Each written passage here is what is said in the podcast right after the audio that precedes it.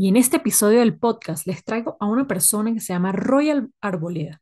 Ya conocerán un poco más de él escuchando este episodio. Coach personal, constelador familiar, coach sistémico, profesor universitario. Pero una de las frases que me quedó marcada en esta entrevista es esta frase que les voy a citar a continuación. Esa famosa frase de que el cliente nos entrega su necesidad, pues luego de pasar por mis propios procesos, fue lo que me dio en la medida de hacia dónde moverme y hacia dónde avanzar. Cierro comillas. Eso es lo que nos hace parte de ser emprendedores. Los invito a escuchar de la parálisis a la acción. ¿Tienes una idea de negocio pero te sientes paralizada? Te doy la bienvenida al podcast de la parálisis a la acción un espacio de generación de conciencia para aquellas emprendedoras que quieren dejar el miedo de lado. Existen diversas herramientas a través de libros, podcasts, entrevistas, pero aquí conseguirás aquellas que fueron verificadas por mí y por emprendedoras como tú. ¿Estás lista para pasar de la parálisis a la acción? Mi nombre es Sara González y te doy la bienvenida.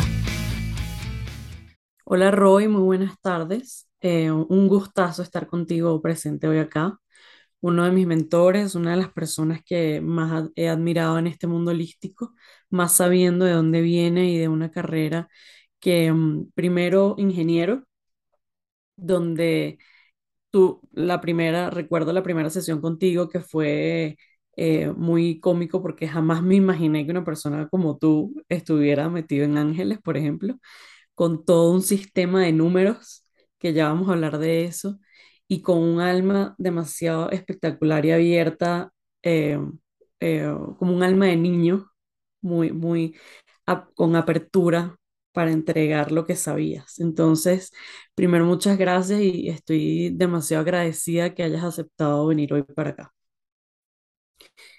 Roy, bueno, eh, quiero arrancar este podcast. Eres mi primer invitado, lo cual más honro todavía, y quiero que me cuentes eh, tú que viniste, eh, primero, ¿quién es Roy? Hablemos primero quién es Roy. Cuéntanos un poquito de ti. Hola Sara, eh, pues encantado de aceptar tu invitación, es un gusto para mí. Sabes que efectivamente soy un apasionado del mundo de la conciencia y todo lo que se pueda aportar como para llevar un poquito de este mensaje que estamos buscando para el despertar del ser humano, pues es un gusto. Y una persona como tú, con la que he hecho tanta empatía, que tenemos tantas cosas en común como experiencias de vida, pues ha sido un gusto. ¿Quién es Roy? Eh, Roy es un servidor, un servidor que durante su propio proceso, su propio proceso de vida ha sido laboratorio para poder integrar y crear las propias eh, estructuras y herramientas y búsquedas que le han servido para poder sacar adelante su vida. Roy es un, eh, un ser que viene de un modelo familiar, de, es el quinto hijo de una familia y una familia que viene con, con muchos aprendizajes, con muchos aprendizajes. Dentro de mi familia eh, hemos vivido violencia familiar, violencia contra la mujer, tengo, por ejemplo, una hermana que fue asesinada por su pareja. Tengo otra hermana que tuvo un intento de homicidio fue por su pareja y luego se suicidó. Las búsquedas de mis padres, eh, abuso sexual hacia mí.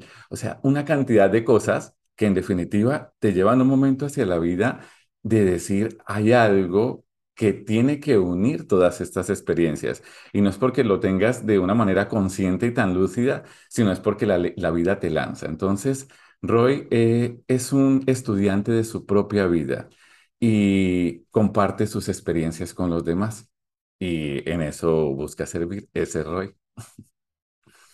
Oye, Roy, me encanta, me encanta todo lo que dices, ¿no? Porque fíjate que cómo nos da un vuelco la vida, siempre pensando, bueno, yo, uno como que viene programado. Entonces dice, bueno, tienes que ir al colegio, tienes que ir a la universidad, a pesar de que te estén pasando todas estas cosas que me estás contando, ¿no? Porque eso va como que la, labrando tu personalidad o la personalidad de las personas, ¿no?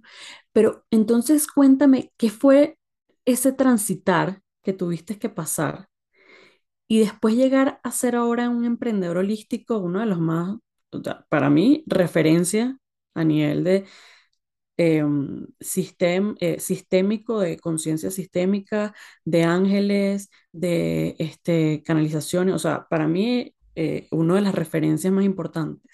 Entonces, cuéntame un poquito cómo fue ese transitar y llegar ahora, hoy, a hacer esta referencia en el mundo holístico y tomar esa decisión, ¿no?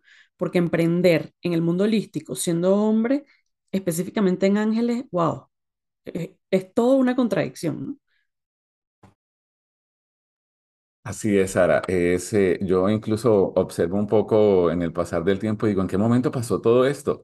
Es como si hubiera eh, amanecido ingeniero y un momento a otro soy, eh, hablo a las personas de Los Ángeles, hablo con Los Ángeles, digo, ¿en qué momento sucedió toda esta loquera? Pues siempre he sido, siempre he sido un hombre muy espiritual, ¿sabes? Eh, yo creo que estas mismas descripciones que te contaba de mi experiencia de vida me llevaron a buscar eh, diferentes caminos espirituales dentro de la religión, porque yo me inicio en el dogma.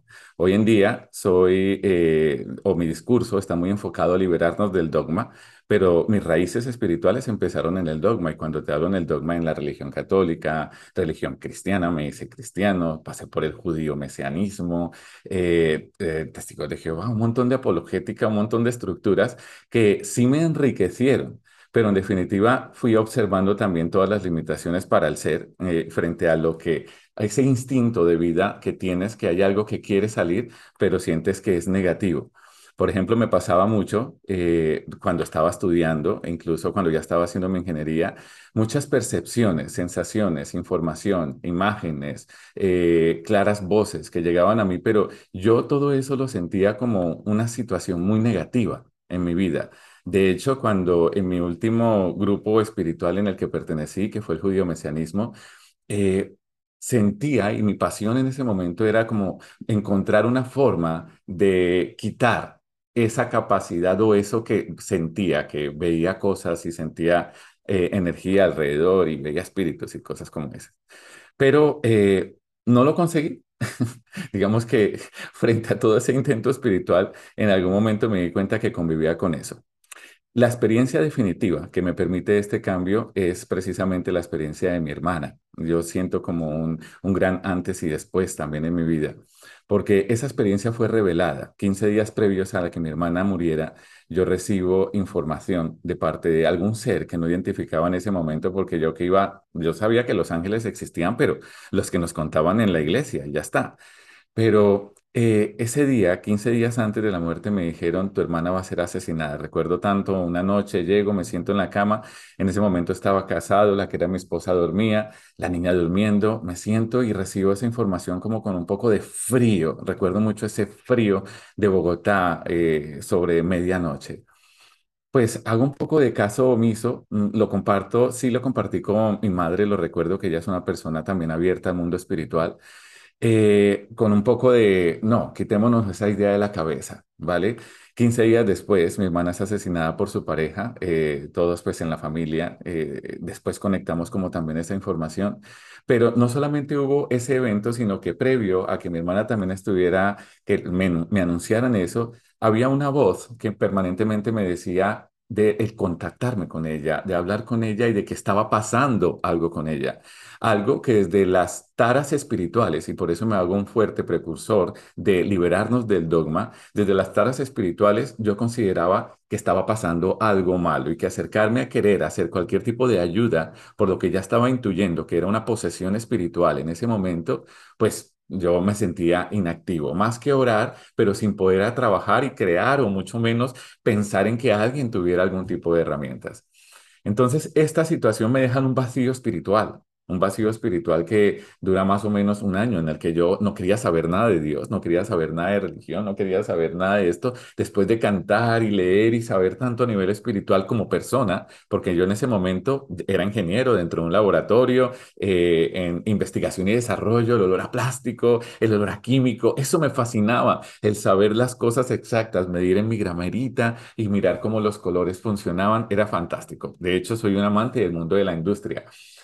Eh, pero ese vacío en ese momento de mi vida me llevó a rupturas, ruptura mía sentimental, ruptura con mi trabajo, ruptura, o sea, era una, me entró tanto eh, como una rebeldía hacia la vida que eh, no encontraba como la ruta.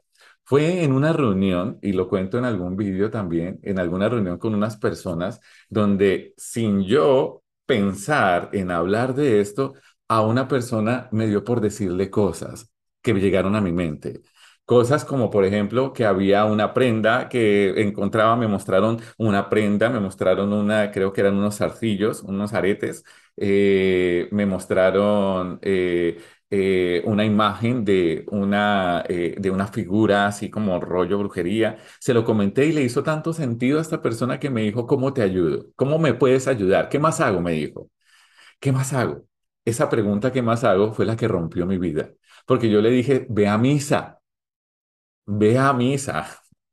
Yo estaba en ese momento inventándome como consultor. Y de hecho estaba en la ciudad de Barranquilla. Ese evento que te digo fue en la ciudad de Bogotá. Y en la ciudad de Barranquilla yo estaba lejos y ella me vuelve a llamar después de esa reunión. ¿Qué más hago? Y yo, ponme las blancas y ve a misa.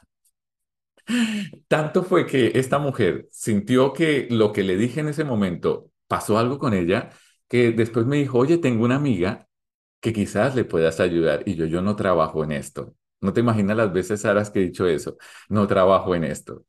Y la señora me llamó, me contactó, le insistió tanto que le dije, ven hasta acá. También esa primera sesión la recuerdo porque yo considero que esa fue la primera sesión y fue sentar a una persona sin saber qué iba a pasar con esta persona, pero simplemente entender que era como una cita del universo. Y simplemente ahí abrí y empecé a ver un montón de cosas. Le conté, fue una, una sesión como de tres horas y le empiezo a contar de cosas de su vida, de su pasado, porque lo que más pasaba conmigo eran imágenes, pero como estaba el canal roto, no llegaba una conexión. En ese primer momento vi un hilo continuo y se lo conté y luego esta persona empieza a comentar y comentar y comentar y yo me veo y yo lo digo con humildad porque eh, considero que frente a los que hoy entiendo que son mis ángeles, que son estos eh, seres espirituales, que en definitiva lo que buscan es el crecimiento de la conciencia del ser humano, desde ahí vienen viendo algo, algo no sé, porque me vieron negrito, ese niño, no sé, que eh, me vieron llorar tanto de niño que en definitiva me han ido llevando hacia ese camino. He sido terco, pero en la medida que ellos han ido colocando la necesidad de las diferentes personas, pues eso me ha, sido, me ha ido conectando con este mundo holístico. Wow, tremenda experiencia, ¿no? Y además de un laboratorio a, hablar de temas de ángeles, ¿no? Con todo ese, porque yo creo que también eh, muchas de las personas que terminamos haciendo temas eh, holísticos justamente es después de un vacío grande o después de una transformación muy fuerte que viene, ¿no? Y, pero hay una cosa que tú siempre estás mencionando que a mí me encanta porque más allá de eh, tus capacidades y ese don que tienes tan espectacular de poder conectar con ellos es crecimiento de la conciencia. ¿Qué es para ti el crecimiento de la conciencia?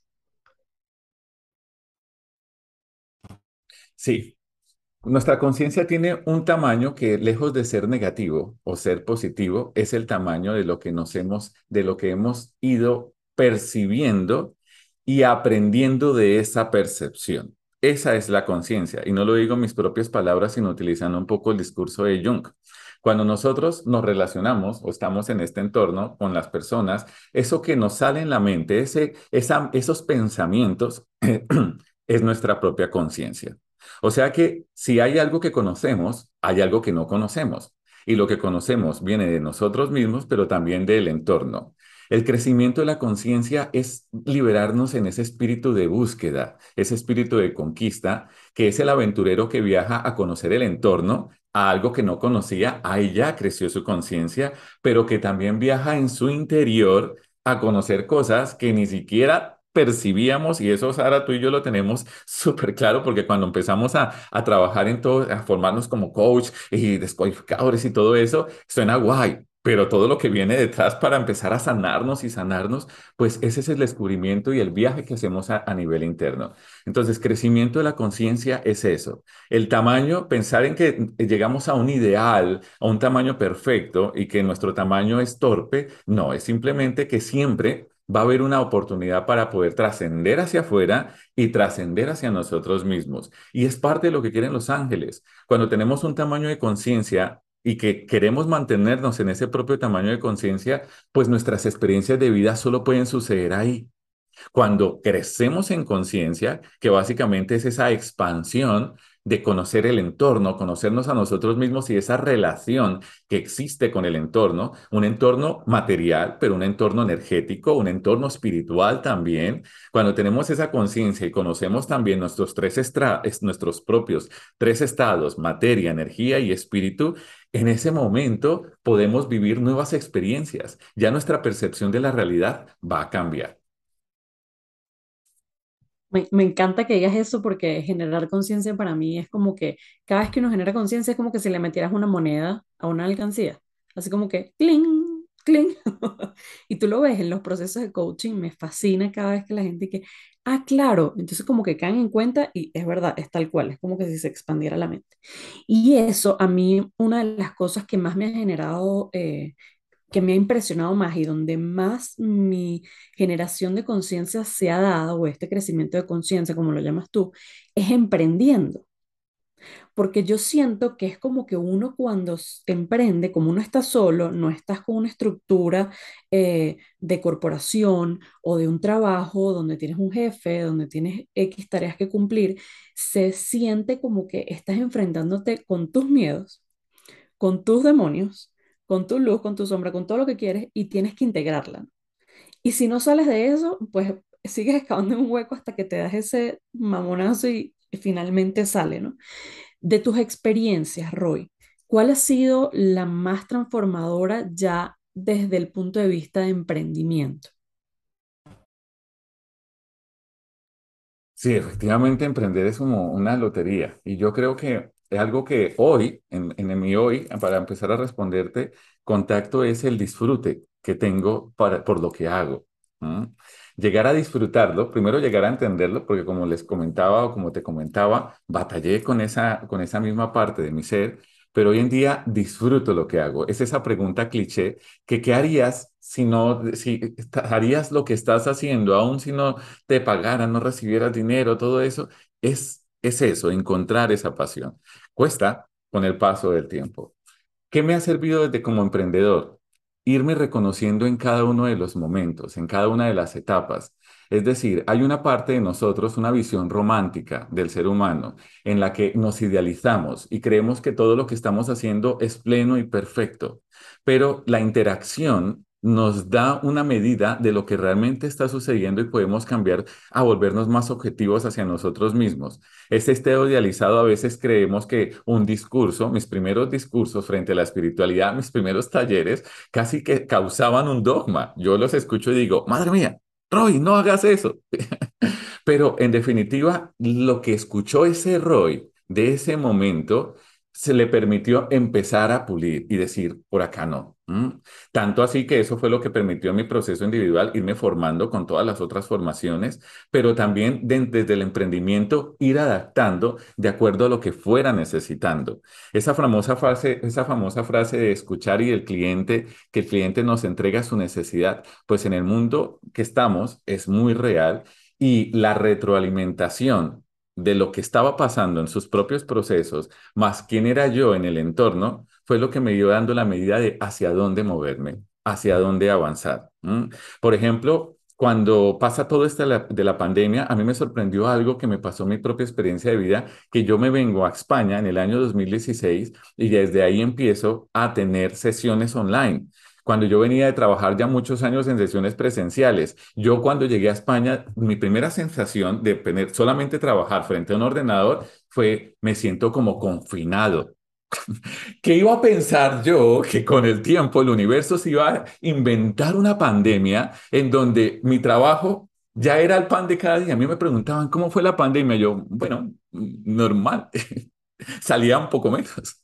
Pero ese, ese tipo de cosas, esas, es escuchar esas sutilezas hacia donde te está enviando, como Alicia en el País de las Maravillas, seguir el conejo blanco, te va a descubrir ese nuevo mundo. En el caso mío, la falta de conocimiento frente a algunas cosas que descubrí con mis pacientes, que fue el fenómeno sistémico, que es lo que más me ha regalado España, me vino a, me, me, me trajo aquí a formarme en coaching sistémico y en constelaciones.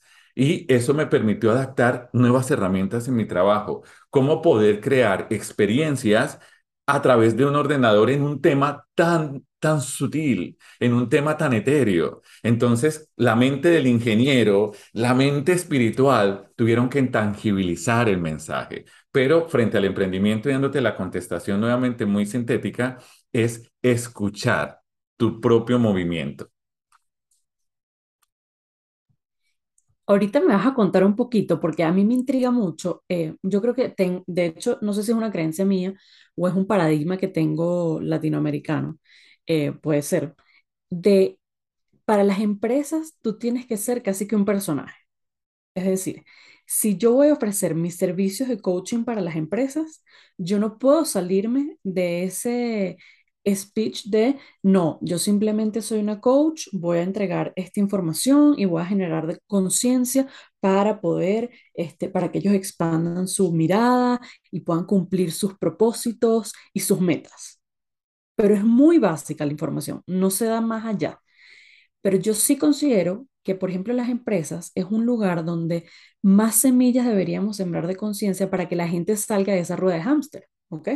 Es parte, yo creo que también de, de, de mi propósito. Entonces, yo quiero que tú me cuentes, porque fíjate que tú me dices, yo me vengo a España y hago todo este tema sistémico, pero también comienzas a entrar a empresas, Roy. ¿Cómo, cómo ha sido ese, ese, ese cambio desde proveedor y desde el mundo holístico que te permite a ti entrar en empresas y ser así exitoso como estás haciendo en España. Sí, las empresas. Eso de que eh, estas pasiones que tienes, y como te dije hace un momento, les decía hace un momento, el mundo de la industria, pues siempre me permitió tener como algún que otro puente, algún otro que otro contacto, pero desde el mundo técnico, porque yo como químico, soy químico de plásticos, pues entonces mi- mis mayores competencias eran hacia el desarrollo de materiales más que la propuesta ejecutiva. Cuando yo me formo como coach y de permanecer con ciertos... eh, eh, intereses en algún tipo de industria, pues yo empiezo a ver una oportunidad dentro de lo que ya conocía de mi industria. Y lo que conocía de mi industria era esa energía estéril, ese desinterés en las relaciones humanas. Porque yo mi discurso hacia las empresas lo centro es en, la fortale- en el fortalecimiento de las relaciones humanas. Tanto así que de ahí nace el concepto de conciencia organizacional sistémica, porque es ver qué pasa en las relaciones humanas. Pero desde todo ese hallazgo que viene desde mi proceso individual, el trabajo individual con las personas, me doy cuenta que no se trata de simplemente de ir a vender una fórmula magistral de cómo poder generar armonía en los equipos, sino el primer trabajo es el individual.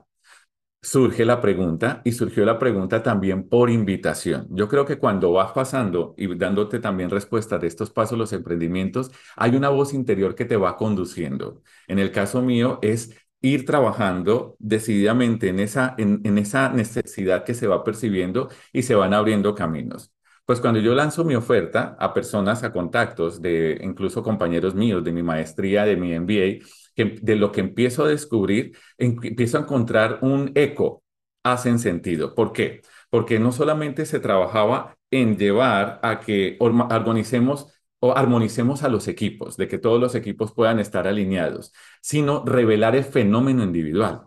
De ahí nace, por ejemplo, eh, un taller que trabajo mucho que se llama Derribando Barreras, que este taller lo que hace es que la persona se conoce en todos estos procesos de modelos de generación de creencias, en todos estos procesos de trabajo consigo mismo, dónde son el origen de sus emociones, y cuando tiene ese conocimiento de sí mismo y lo compara con, le- con su grupo, hay un cambio.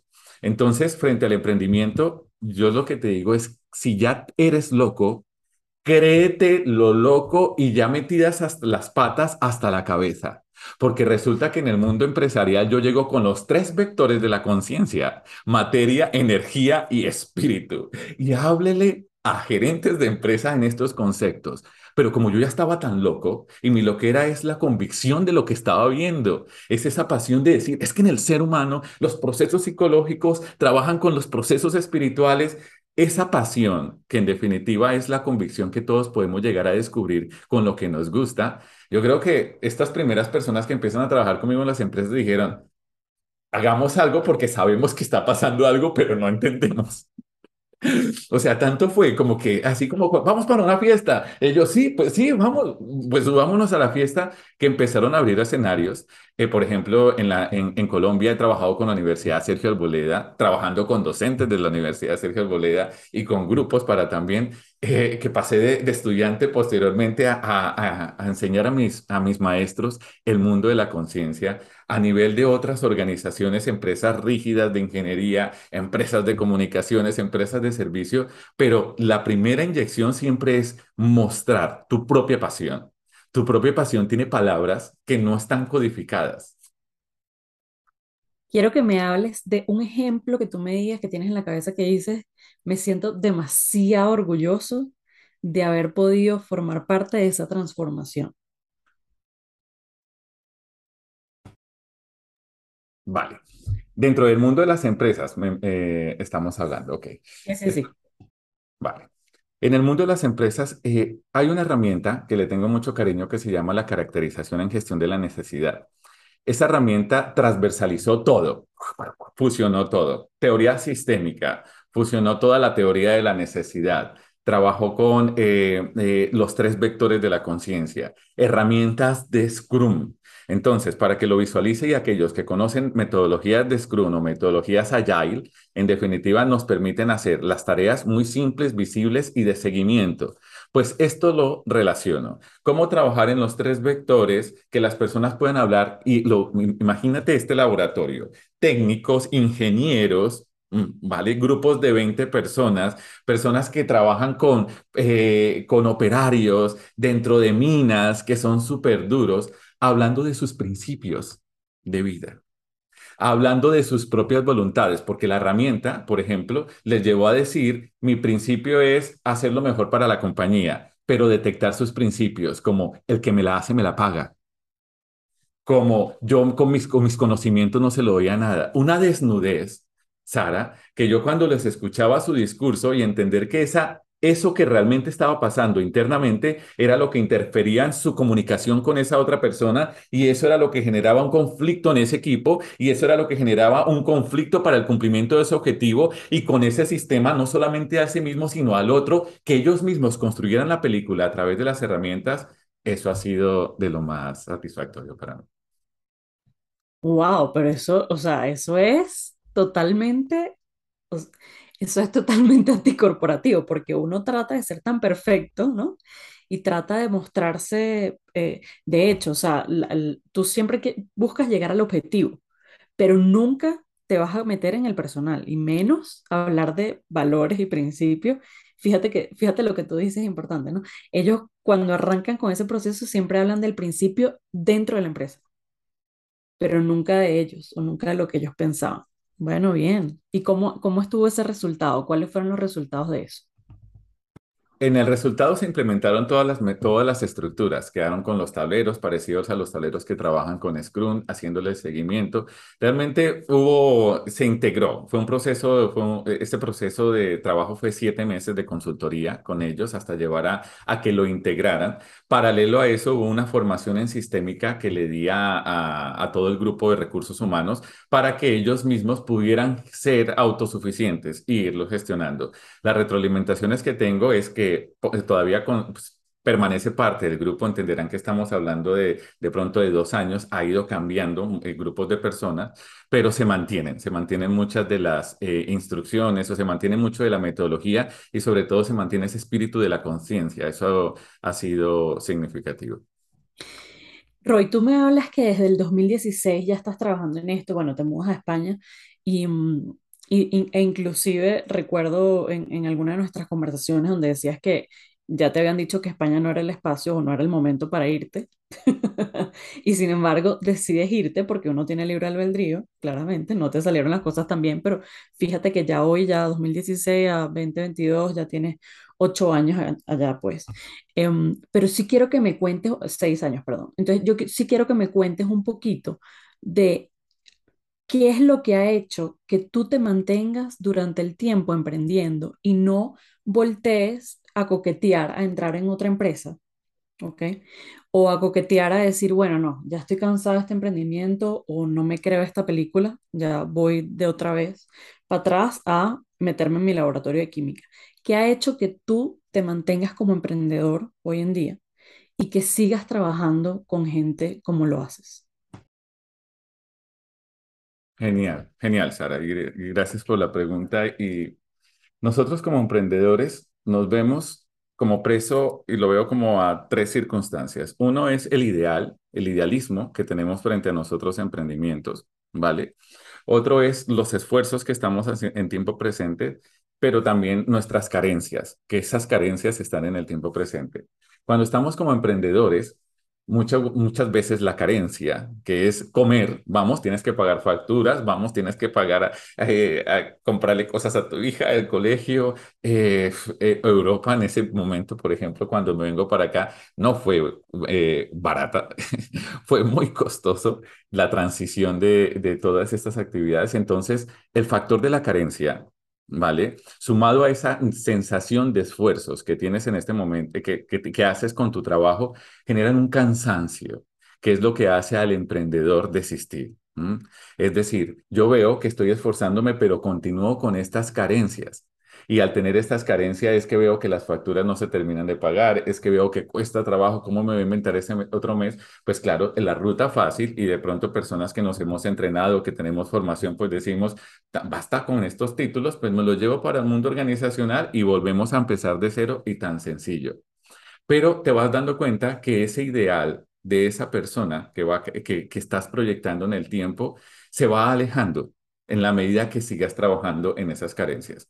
Mi primera recomendación es que tú hagas y que todo emprendedor tenga una conciencia de cuáles son sus carencias, porque las carencias contaminan los emprendimientos. Son procesos distintos. Y en el momento que identificas las carencias, te trabajas las carencias. Carencias, por ejemplo, es que el recurso básico, el proyectarte cuál es mi sostenimiento. Y hay la invitación matemática, porque en, en mí ha funcionado así por el ejercicio matemático de cuál es mi mínimo de supervivencia. Al tener el número en tu cabeza de tu mínimo de tu supervivencia, generas acciones de supervivencia que trabajan sobre tu carencia ¿vale? Pero generas acciones de tu crecimiento hacia el crecimiento que trabajan hacia el ideal. Entonces, mi modelo ha sido eso, siempre trabajar con mi número en la cabeza de cuál es, qué es lo mínimo y también entender qué es de Roy y qué es de su emprendimiento que es la separación de esos dos procesos. Porque claro, cuando te estás relacionando como el yo persona y frente al emprendedor de ir y presentar un proyecto a una empresa y que tú te vistas y que des el super discurso y que te digan, no, gracias, no nos interesa, el proceso de Roy como persona puede ser el rechazo. Eso te lo trabajas tú. Y eso me lo he trabajado yo allí. Lloro y me siento y digo, y pobrecito de mí. Pero que esa carencia no sea la que me aleje de mi, de mi objetivo. Entonces, siempre he sido como muy, ah, vale, esto es mío. Me duele, me están, no está pasando nada malo cuando me dicen que no. Me está pasando es que me hace acordar de mis traumas y mis rollos, porque bien interesante que me tocó la vida, que todo tiene una conexión. Entonces es ir encontrando con eso. Ya sabes cuáles son tus gastos mínimos, trabaja en ese número. Y al trabajar esa carencia, ya el resto son acciones que te van liberando la creatividad, que te van liberando la cohesión, que te van liberando la capacidad de emprender. Me encanta porque tocaste tres puntos claves de emprendedores. O sea, tener la, la, la cabeza clara de que tu emprendimiento no es tu banco, que, que, es una de las, uno de los errores que uno más comete es, ah, pero me gané los 200 pesos de la sesión, entonces me voy a comprar tal cosa. No, no, no, hija. No, no, no. O sea, tu emprendimiento tiene un alma. Yo, yo recuerdo, de hecho, contigo, trabajar eso. O sea, como que me, me decía, Sara, pero es que ya va. Inclusive tienes que tener logos distintos, o sea, tu emprendimiento es una cosa, tú eres otra, eh, construya a través de eso. Eh, me encanta lo que dices. Y hay una última cosita, ya vamos a estar por, por cerrar, que una de las cosas que, que fíjate que no conocía y mm, que también estoy tan, eh, en este proceso de, de los bebés y todo el cuento, y tú me dices que fuiste padre soltero cuando comenzaste a emprender. Eh, ¿Cómo fue esa influencia? O, si realmente tuvo alguna influencia más allá de tu ambición personal. El tema de, bueno, tengo la presión de que tengo una niña que tengo que cuidar siendo yo soltero sin, sin apoyo, digamos, de mi pareja al lado porque se habían separado. Quiero que me cuentes cómo afectó eso, cómo impulsó, cuáles fueron los miedos que te detonaron y qué tuviste que hacer para salir adelante con esta chama. Vaya pregunta, Sara. Guay. Vale, claro que sí. Eh, yo, todo nace al tiempo y también lo, lo conecto en esa línea de tiempo que les estaba comentando. Cuando tengo ese momento tan difícil, pues ahí me separo y en ese producto de esa separación yo me quedo responsable. Eh, es una decisión en conjunto con la que era mi pareja en ese momento, la madre de mi hija, y yo me quedo con mi hija. Entonces, yo en ese momento, eh, frente a una niña de un año y medio, que si bien pues tú llevas a un bebé a un jardín y haces la vida, como nos toca muchas veces dentro de la vida, y no es malo. ¿Vale? Para que eh, frente a este relato que voy a hacer no te sientas tú como, ¿qué estoy haciendo con mis hijos? Soy pésimo padre. No, lo que haces ya es perfecto. Todos los padres que nos estén escuchando, felicitaciones, porque si eh, le hiciste un feo esta mañana a tu hijo, fue perfecto. Lo, lo distinto es lo que hacemos hacia adelante, pero nuestros actos ya fueron perfectos. Entonces, ¿qué hago yo con esta niña? ¿Qué hago yo con esta necesidad y como con esta inapetencia y lo que estaba empezando a surgir? Esto se convirtió el hecho de necesitar estar cerca de mi hija frente a todo lo que estaba viviendo ella emocionalmente, frente a lo que yo estaba viviendo emocionalmente, fue un espíritu de impulso para poder continuar. Tener un trabajo en el que me pudiera llevarle al médico, tener, un trabajo en el que me, pudiera, me permitiera estar en el colegio, poder atender sus diferentes eh, eh, situaciones, poder que cuando llegara del jardín estuviera su papá, poderle cocinar, poderle atender y todo mi, mi crecimiento en el mundo, en mi trabajo, ha sido de la mano con mi hija. De hecho, mis viajes más fuertes empiezan a ser cuando ella está más grandecita, sobre los ocho años, pero antes era un trabajo de casi que en la casa permanentemente, en mis consultas o cuando ya tenía el consultorio, pero siempre al lado de mi hija. Entonces, como padres, puedes vivir tu experiencia de dos formas, sintiendo en que todo lo que estás sacrificando, todo lo que estás dejando y pobrecito de mí porque me volví en papá, o entender en que esos esas personitas que están allí tienen una energía y tienen un proceso de vida y que tú tienes tu propio proceso de vida y que la invitación no es a derrotarte, sino la invitación es a convertirte en inspirador y, la, y que sigues disfrutando tu vida, porque yo, yo te puedo decir, Sara, yo mi vida he sido, he criado mi, a mi hija, pero he vivido mi vida con intensidad. Y ella ha sido mi maleta de viaje. Ella vive aquí conmigo, cuando he ido a México viaja conmigo, cuando he ido a otro viaje, ella siempre es mi maleta de viaje, respetando sus procesos, respetando también su integración en los diferentes entornos, pero es hacer de, de esa situación que pudiera ser tu mayor trauma y, ay, pobrecito de mí, que yo padre soltero, no puedo, nadie, ¿quién, quién cuida a mi hija? Entender que necesitas prestar acción, necesitas tomar decisiones y seguir creyendo en ti, que la vida se sigue tratando de ti. Me encanta que uses la palabra acción, ya que este podcast se llama de la parálisis de la acción y creo que has accionado muchísimo, constantemente, ¿no? Fíjate que siempre te he acompañado.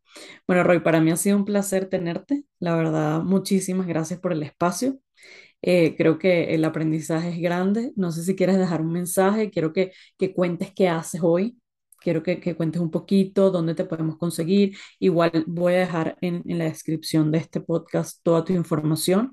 Eh, sé que pronto vas a estar por Colombia, eh, lo cual me hace muy feliz de poder verte. Eh, y poder anotar, voy a anotar todo, toda la información abajo del podcast, pero entonces no sé si quieres contarnos un poquito de, en qué estás hoy. Vale. Hoy estoy trabajando como coach a nivel individual y a nivel organizacional. Tengo mis dos marcas. Una es mi marca propia de mi nombre, que es Coach Roy Arboleda, y la otra marca en donde entro a las organizaciones, que es Conciencia 360 grados. Los, eh, pueden encontrar información de, los dos, eh, de las dos actividades y todo lo que trabajo en Coach www.coachroyarboleda.com y www.conciencia360 grados en palabra.com. Eh, Sí, efectivamente, viajo a Colombia y voy a llevar todo lo que estoy trabajando en el... eh, hay una herramienta que se llama coaching espiritual eh, arquetípico, que en definitiva permite trabajar el inconsciente, conocer tu realidad frente al inconsciente. Ahí podemos captar y conocer cómo están tus procesos de vida y en esos procesos de vida trabajar acción, planes de acción. Definitivamente, sí, de la parálisis a la acción. Eh, te, te lo compro, me gusta mucho. Y trabajar tus planes de acción para que puedas prestar atención en ellos. Soy constelador y soy coach sistémico, entonces trabajo dentro de las diferentes situaciones familiares, problemas familiares. Vengo incluso para este viaje a Colombia con taller de constelaciones. Eh, dentro de mis competencias espirituales y mi don de vida, tengo la capacidad de poder detectar ciertos fenómenos alrededor de las personas y también he desarrollado propias herramientas y también mi búsqueda me ha llegado a contactar con unas para poder quitar resistencias espirituales, fenómenos espirituales, energéticos, cosas, esas cosas que uno dice, ay, no sé qué me pasa, lo he intentado todo, pero hay como un algo ahí, ese algo ahí puede ser un fenómeno parásito. Entonces, ¿qué hago? Que, ven, que vengo a trabajar ahorita a Colombia, un taller de constelaciones para que podamos trabajar a nivel familiar o a nivel grupal. Vamos a trabajar con talleres taller de, eh, taller de limpieza energética y espiritual. Va a haber un taller que se llama Contacto con los Ángeles, donde vamos, voy a revelarles lo que mi propia visión del mundo angélico y cómo poder conectarse, porque es que a veces los ángeles, Sara, los creemos que son allí unos, unos niños gorditos, eh, chiquititos, así como eh, con alas cortitas que uno dice, uno ve los querubines que dibujan y dice, ¿cómo vuelan? Porque no son físicamente sostenibles, ¿verdad? Y el dogma, nuevamente, ¿Qué son los ángeles? Los ángeles son un mensaje consciente. Es como si este sonido que estás escuchando adquiriera conciencia propia y te envolviera y te guiara. Y tener, poder hacer esa ruptura de paradigmas, que son todas esas imágenes mentales, todos esos procesos de dogma, eso es el taller Contacto con los Ángeles. Poder llegar a lo más limpio, al arquetipo. Y el otro taller que es crear emociones, que es eh, en este momento uno de mis consentidos, porque es el argumento con el que yo estoy trabajando en universidades. Soy profesor universitario a nivel de MBA, a nivel de másteres en gestión, en proyectos, y estoy llevando el discurso de la conciencia organizacional y lo estoy apalancando con el trabajo emocional. Entonces, en el taller Crear Emociones, lo, es, lo, es lo mismo que estoy llevando a nivel de universidades. Entonces, es muy bonito porque es, tan, es hacer algo espiritual, pero para el mundo real, ¿vale? Me encanta porque lo aterrizas, ¿no? Porque al final nosotros estamos viviendo una humanidad en este cuerpo y necesitamos aterrizar esas cosas. Me encanta. Bueno, Roy, un placer estar contigo. Siempre las casas, las puertas de la casa están abiertas y nada, te admiro y ya deseando verte pronto por acá, por estas tierras frías.